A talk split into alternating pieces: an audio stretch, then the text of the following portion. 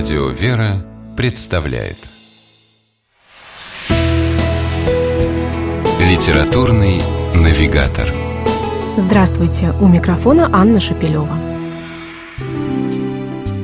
Евгения Гагарина называют неизвестным именем русской литературы. А те, кому с его прозой все же посчастливилось познакомиться, утверждают, писателя можно смело назвать продолжателем чеховской и бунинской литературных традиций. До 90-х годов XX века Гагарин издавался только за рубежом, куда в 1933-м эмигрировал по идеологическим соображениям. В СССР он попал в обойму неугодных писателей, на чье творчество властями было наложено табу.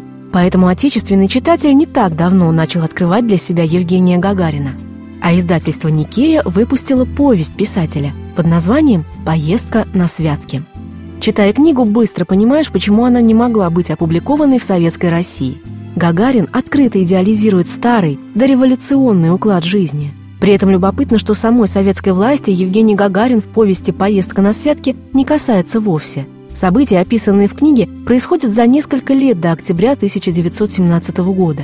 Герой произведения, гимназист Андрей Воронихин, едет на рождественские каникулы домой в родительское имение, село, затерянное в Архангельских лесах. И туда уже докатывается предчувствие чего-то неотвратимого. Земля гудит, слышит Андрей от крестьян.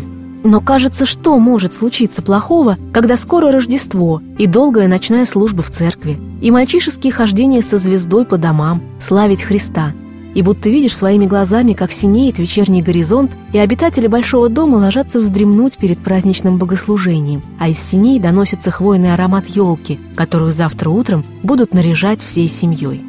И все же финал повести словно намекает на то, что вскоре ее герою, как и самому автору и всей России, предстоит расстаться с этой привычной, размеренной жизнью. Такой символизм улавливается в эпизоде, когда после каникул Андрюша уезжает обратно в гимназию и из везущих его и удаляющихся в снежную мглу саней хочет разглядеть родной дом. Но тот уже исчез в наступивших сумерках, и у мальчика возникает щемящее чувство, что это навсегда. Писатель не скрывает от читателей своей светлой грусти по безвозвратно для него ушедшему, но делает это без горечи, с любовью. Чувствуется, что просит нас ценить каждый отпущенный Богом миг. Ведь он больше не повторится, как та поездка на святки, удивительной атмосферой которой Евгений Гагарин с нами поделился.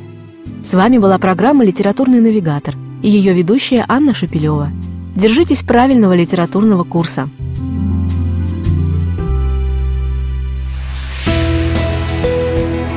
Литературный навигатор.